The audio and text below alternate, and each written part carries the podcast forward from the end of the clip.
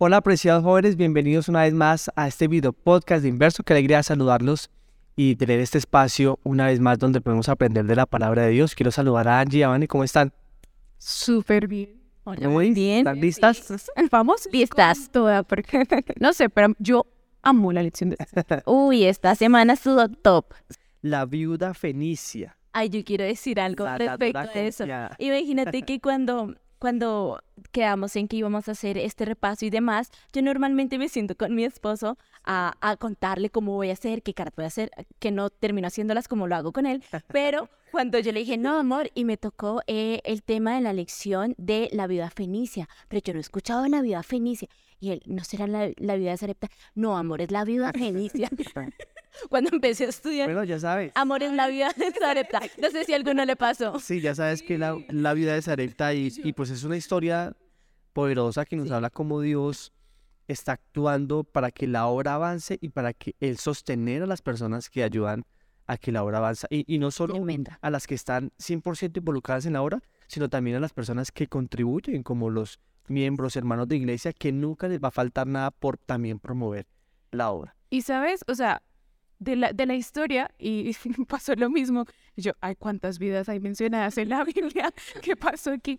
Me parece súper interesante porque, y a mí, o sea, a mí la pregunta que me surgió y le contaba a Vani también, eran, pastores, ¿hasta dónde estamos dispuestos a dar? Así es. O sea, ¿qué realmente estaríamos dispuestos a hacer con el fin, o sea, o básicamente cuando Dios nos llama a algo? Y si tú ves, actualmente estamos en un mundo que de protección, de social, de ayudar, Sí. pero A la ¿Hasta verdad, dónde? sí, sí. Por ejemplo, ahí nos presentan una historia, pues que es tremenda, Es que quizás ninguno de nosotros lo ha vivido de esa manera. Posiblemente algunos de ustedes jóvenes que nos están escuchando quizás lo han experimentado, pero tener que caminar 15 kilómetros para dar un pan y después devolverse con la mitad de ese pan y en medio del camino una persona que dice, tengo hambre, no tengo nada que comer, le dan ese pan. Entonces hay un momento ahí como de en el que las personas se sienten una partes felices, también lloran de la felicidad y, y les confiesa la, la, la señora que recibe el pan que llevaba tres días sin comer y que estaba esperando su muerte, que ese pan le salvó la vida. wow. Y, a- y allí la, ella, la que cuenta la historia, dice, le dimos lo que nosotros más queríamos y le salvamos la vida. Fue un sacrificio dar el único pan que tenían, por ese sacrificio los hizo feliz. Y eso me hace acordar, no sé niñas, pero eso me hace acordar el sacrificio tan grande que ha hecho Dios con nosotros, de darnos su regalo más preciado único del universo, su Hijo, para que ustedes y yo hoy tengamos vida y tengamos esperanza en Cristo Jesús. Eso es algo que también tiene mucha relación con, con, con la lección que vamos a ver esta semana de que Jesús es el principio, es el fin, pero no me voy a adelantar. Vamos a ver otra historia que habla sobre Elías, ¿cierto? Otra vez otro rey malvado. Otro rey, porque para hablar de Elías hay que hablar del rey. Así es, así es. Y es que, o sea, así como dicen, al caído caerle, o sea, es que no se llaman a uno bueno. No. Pero acá eh, eh, fue muy bueno, fue muy bueno Sí, siguiendo, siguiendo los consejos de Salomón. y se casó Es que con es Jezabel. Por eso fue muy bueno siguiendo malos consejos. A ver, ¿qué consejos y se escuchamos? casó con Jezabel, una sacerdotisa de Baal, tal punto que donde en algún momento era un centro de adoración al Dios verdadero, se volvió un centro de adoración a Satanás, a Baal. Y esos rituales eran satánicos. Eh, Era una cosa bastante perdón fuerte. lo explícito, pero habían orgías sexuales, eh, había gente que sacrificios humanos, Hacían sus montañitas por allá. que se mutilaban a sí mismos, algo espantoso, Sí. contrario a lo que Dios proponía para su pueblo, ¿cierto? Pero se levanta un hombre que dice, esto no puede ser así, esto no es correcto, y va y le canta la tabla al rey Acab y le dice, por palabras de Dios, que no va a llover más, ¿cierto? Le dice, no va a llover más, porque resulta que Baal, ¿qué pasaban? Eh, ellos lo hacían, y de hecho lo que dijiste es tenían a la diosa de la fertilidad que hacía em, Bueno, multi- referencia a todo eso que tú a la dijiste. lluvia, a la prosperidad, a la lluvia y al remojo de las mañanas, al, al ¿cómo se llama? El- Rocío. al rocío. Entonces, como Baal era el dios que les proveía la fertilidad para sus campos, que hacía llover, que hacía rocío, pues eh, Dios no hace las cosas porque sí. Y las cosas en la Biblia no se presentan porque sí. Dios dijo, a través del profeta Elías. No va a llover para demostrar A quién ver, era el Dios verdadero. ¿Cuál es el Dios ¿Cuánto tiempo duró? Tres años Sí. en que no cayó en una sola gota de agua. O sea, ¿se imaginan? Eso fue una época, imaginen el aseo. Terrible, Esa vaina fue súper fuerte. terrible. Entonces ¿Qué tú pasa esto. Y pues, o sea, pasó, o sea, él dijo de unas, no va a llover, dejó de llover. ¿Y a quién? O sea, ¿quién fue el que dijo? ¿Y de quién- tr- detrás de quién iban? De Elías. Y de una, Elías, pues, huye hermano de ahí, porque pues su merced se Sí. queda como los otros profetas que Lo mandaron. Lo Mataron. matan también. Pero entonces ahí es donde yo digo, como qué vaina tan loca. Llega a donde una mujer, bueno, Dios lo lleva hasta donde una mujer y la forma como él le dice, No, no, y, y que hay una parte, Angie, donde nos saltamos que fue donde él tuvo hambre y los cuervos les llevaban comida. Entonces ya hay una promesa, ya Elías Así está es. viendo cómo Dios cumple sus promesas, cómo confía en él de que se va a ir por allá en una cueva solo. Sin saber nada. ¿Qué va a Y pasar? mientras que Elías pasaba por esto, aquí en este otro lado estaba Cap con todos los sacerdotes de Baal haciendo sacrificios, haciendo ofrendas, llevando diezmos en el lugar equivocado. Y, y aquí es donde nosotros podemos hacer un contraste entre ofrendas paganas y las ofrendas que son a Dios, o sea, las ofrendas que no son correctas y las ofrendas que son correctas. Las ofrendas que no son correctas tienen el propósito de dar para después recibir algo, ¿cierto? Y las ofrendas que son correctas dan porque primero recibieron algo. Ustedes y yo damos nuestros diezmos y ofrendas jóvenes es porque Dios primero nos dio la bendición de algo. Y eso que nos dio, nosotros se lo devolvemos en su totalidad, lo que Él nos dijo, lo que a Él le corresponde. Tal cual. Y lo Entonces, hay una Y es, matemático, ¿no? O sea, si recibes cero, pues no Pues, puedes dar nada. Pero Pues, si has recibido, pues das y le agradeces. Así es. Y, y también es como, ¿por qué lo haces? Lo haces porque amas al Señor. No lo hago porque espero como que, no, o sea, Señor, yo te di, me haces el favor y me devuelves de lo que yo te di, porque pues, no, es Y porque... súmale que tú le das de algo que ya recibiste. O sea, no estás dando para que te haga un favor. No, así es. Porque a veces condicionamos a Dios. Sí. Entonces yo doy, Señor, por favor, por favor, quiero esto y una lista de cosas que, de- que ni siquiera son buenas para nosotros, pero eso no funciona así. Esas son ofrendas que no son correctas y puede ser una cantidad de dinero, pero no, no es con la intención y no es la manera correcta. Yo doy mis ofrendas y diezmos porque Dios me bendijo primero. Es más, ya lo dije anteriormente, pero esta frase me encanta. Todo lo que Dios pide de ustedes y de mis jóvenes es porque Él no lo dio primero. Y vale la pena aquí también resaltar, y quiero hacer una pregunta. ¿Creen que la profecía de Elías acá era condicional? ¿Qué piensan ustedes? ¿Que era condicional? Sí. Sí, claro. Porque, mira, y, y también es muy importante tener en cuenta a quién le estamos recibiendo consejos. Así es. Incluso así sea nuestra pareja. O sea, porque es que la que dijo que el malo era Elías, que esto y que lo otro, ni siquiera era Acab. Acab era Es que como se tal cual. Lo Solo ah, lo hacía. ¿Y a no quién estamos escuchando? Tal cual, no escuchaban Dios y sus relaciones habían sido negativas, tenía personas a su alrededor que no le aportaban y, y entonces es de pensarlo, de traerlo a nuestra realidad y pensar, ¿qué consejo nos están dando? Alguna vez escuché eh, este consejo que se le había dado a una chica y es, estás dejando todos los huevos dentro de un mismo canasto, porque es que tu familia es de la iglesia, tu novio es de la iglesia, tus amigos son de la iglesia, ¿y cuándo vas a disfrutar?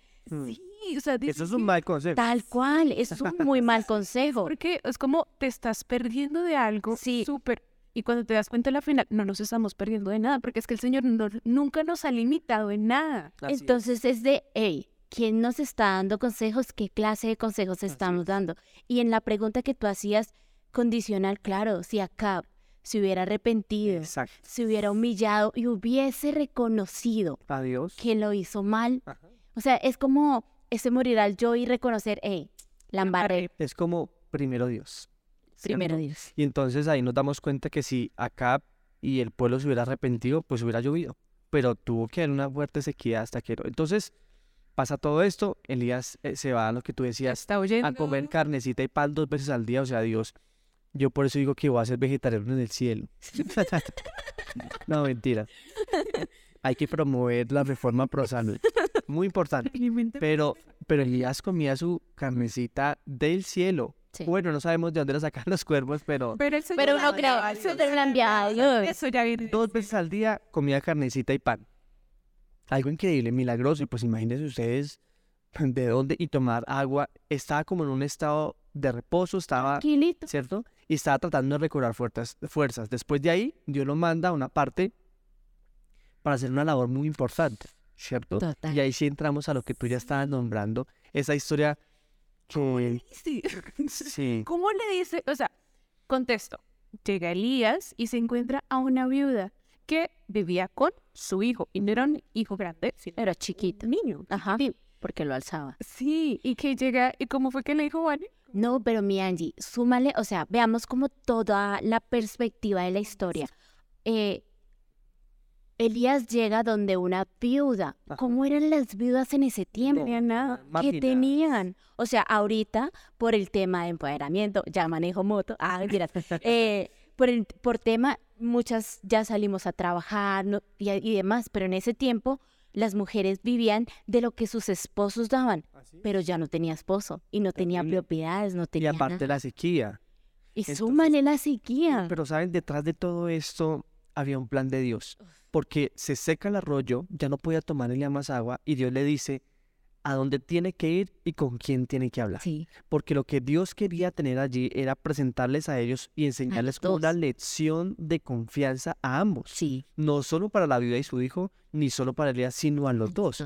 Porque imaginen, es que eh, realmente la vida, el, bueno, el privilegio que tenía Elías de escuchar a Dios, de vaya, vaya, sí señor, o sea, es algo que No, tengo una envidia en la buena. Quisiera, quisiera, quisiera ser me así. falta hablar más, pero, pero entonces todo con un propósito, Elías va allá, se presenta, le da eh, un consejo de cómo le presente el pan a él.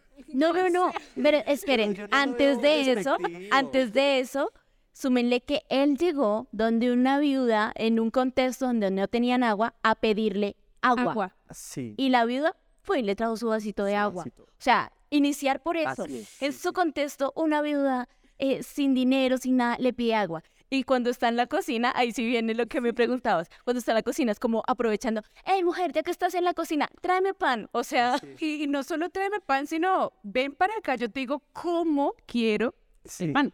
no, pero súmale que, que le dice cómo quiere el pan cuando ella le dice, pues No pan no más, tengo. no. Tengo un, po- un puñadito, o sea, hay un puñadito de mujer, o sea, es, es chiquito. Sí. Un puñadito de harina para hacernos eh, el- la última torta, el último pan para mí y para mi hijo y morir. Ah, y morir. La Imagínate muerte. cómo estaba en ese Y- momento. pero ¿qué hizo ella? Dijo eso, pero Pero aún así, o sea, le contó y como que, Es pero muy- voy a Es muy interesante porque aunque esta persona, esta viuda y su hijo no pertenecían al pueblo de Dios, conocían algo de Dios y vivían conforme a su luz, eso es a la luz que tenían. Entonces ella entendió que cuando eh, Elías le dice que es profeta, es, es palabra de Jehová, dice Dios que no te va a faltar nada, que no se va a acabar la harina, que no se va a acabar el aceite, hazlo, confía. Y entonces, ¿qué pasa? No, Van está pero que se habla. Sí. es que cuando tú empiezas a leer el versículo, le- él le dice como, espera, ya con esa harina, por favor, hazlo en las cenizas, o sea, y me lo sirves primero a mí, Primero. cuando estás leyendo el versículo, pero luego dice, porque Dios lo ha mandado. Así es. Wow, o sea, ya, porque uno inicialmente empieza a leer y yo, pero Elías, ¿qué pasa? Amigo, o sea, ¿cómo Pero vas a pedir El contexto, lo que sucede allí es que ella debía darle al profeta la primera parte como si se la estuviera Dando a Dios. Tal cual. No era porque era Elías. No. Elías no era nadie. Elías era un mensajero de Dios y lo que se le daba a Elías era como si se le diera a Dios. sí. Entonces, podemos decir que era la primera parte. La viuda dio, la primera parte dio primero a Dios. Entendía la importancia de que por encima de cualquier cosa está Dios, incluso de su propio hijo, Tal incluso de su propia vida, ¿cierto? Sí, o sea, y es que Tranquila, dale. Y era lo que decíamos de ratico. Una cosa es como decir, como bueno, o sea, yo estoy aguantando hambre, esta es la última, hambre, ok. Ni uno se resigna y como que esta vaina hasta aquí fue. Pero si de ti depende alguien Persona, y ese alguien es un chiquitín hijo. y es, o sea, y es tu hijo, un padre da todo por su hijo. Así es.